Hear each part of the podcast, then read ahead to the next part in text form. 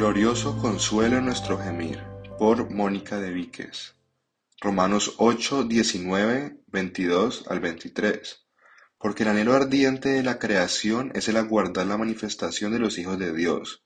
Porque sabemos que toda la creación gime a una, y aún está con dolores de parto hasta ahora. Y no solo ella, sino que también nosotros mismos, que tenemos las primicias del Espíritu. Nosotros también gemimos dentro de nosotros mismos esperando la adopción, la redención de nuestro cuerpo. Amada Iglesia, les saludo deseando gracia y paz para ustedes de parte de nuestro Señor en medio de estos días turbulentos. Vivimos días difíciles por el solo hecho de vivirlos. Somos asediados por el pecado y por las consecuencias de éste en el mundo. También nos rodean dolores y temores que parecen venir de múltiples frentes y sufrimos este cuerpo de muerte constantemente.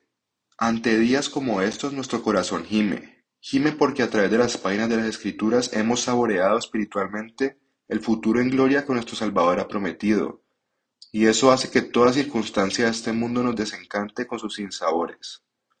Nuestro corazón gime porque anhelamos ser revelados por Dios como sus hijos adoptivos amados desde la eternidad, cuando nuestro Jesucristo se manifieste en el universo entero. Nuestro corazón gime porque deseamos ese cuerpo nuevo que nuestro Padre nos dará, el cual libre de pecado, por fin podrá adorar al que lo hizo en plena santidad tal como Él es.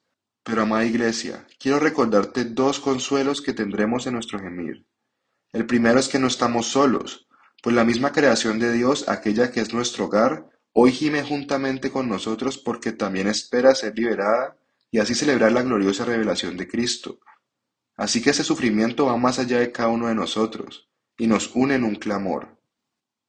El segundo consuelo es que todo gemir por Cristo es un anuncio.